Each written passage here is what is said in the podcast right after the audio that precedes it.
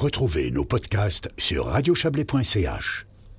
Et je retrouve mes petites notes. Nous y voilà. C'est un projet politique à nul autre pareil. Si l'initiative populaire lancée aujourd'hui à Berne aboutit et qu'elle est acceptée par le peuple en 2024, les hommes devront accomplir un service au bénéfice de la collectivité. Trois formes sont possibles.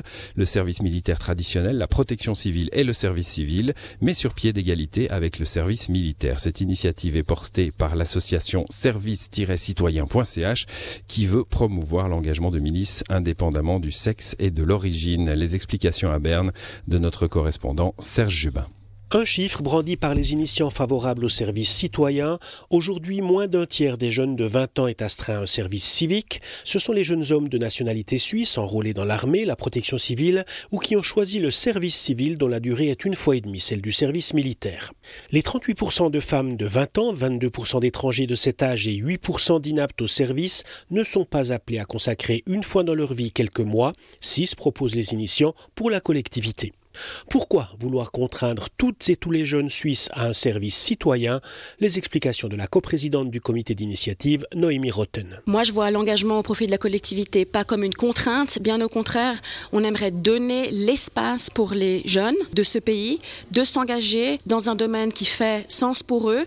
Autour de moi, beaucoup de gens sont motivés à faire quelque chose pour euh, leur environnement, mais ne trouvent pas l'encontre dans le système actuel. Et le service citoyen ouvre des possibilités pour les hommes de nationalité suisse, mais les femmes, les personnes qui sont aujourd'hui déclarées inaptes ou même les étrangers. Au-delà d'une volonté de renforcer le principe de milice, d'engagement, de citoyenneté, l'initiative risque d'être perçue comme une attaque contre l'engagement militaire, alors que l'armée craint de ne plus avoir d'effectifs suffisants. C'est tout le contraire, rétorquent les initiants, et parmi eux un officier, le commandant de compagnie Alain Miseré. La vraie problématique qu'on a actuellement par rapport aux effectifs de l'armée, c'est qu'on fait des formations extrêmement précises pour des personnes qui après, sur une volonté personnelle, ont la possibilité d'aller faire du service civil. Ce qu'on a besoin maintenant, c'est d'avoir des militaires qui sont formés, qui finissent leur jour de service.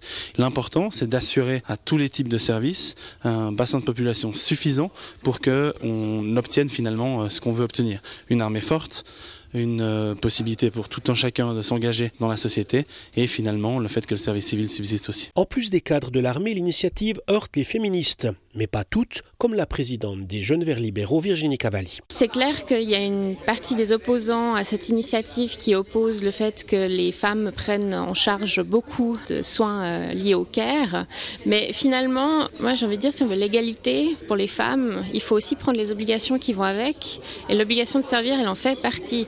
Et pour moi, on ne peut pas justifier une inégalité par une autre inégalité en maintenant en fait un système qui est réservé aux hommes. Je pense qu'en 2022, c'est vraiment choquant de vouloir dire les femmes sont écartées d'un système qui donne accès à certaines compétences, à un certain réseau, et ça, c'est vraiment pas souhaitable. Le comité d'initiative pour un service citoyen qui brandit des études et des sondages qui disent que plus des deux tiers de la population suisse est favorable à l'évolution de la notion d'engagement, eh bien, ce comité ratisse large sur l'échiquier politique Noémie Rotten. L'association service citoyen.ch, qui est une association qui promeut l'engagement de milices en Suisse, fait office de moteur euh, de l'initiative, mais dans le comité d'initiative, on a des gens de gauche comme de droite, on a plusieurs euh, jeunes partis qui soutiennent l'initiative. C'est vraiment un mouvement qui vient de la société civile et qui est transpartisane. On trouve ainsi dans le comité d'initiative la conseillère aux États PLR fribourgeoise Johanna Gapani. Que fait-elle dans l'aventure? C'est avant tout une initiative qui vient de la population, des citoyennes et des citoyens qui ont envie de s'engager.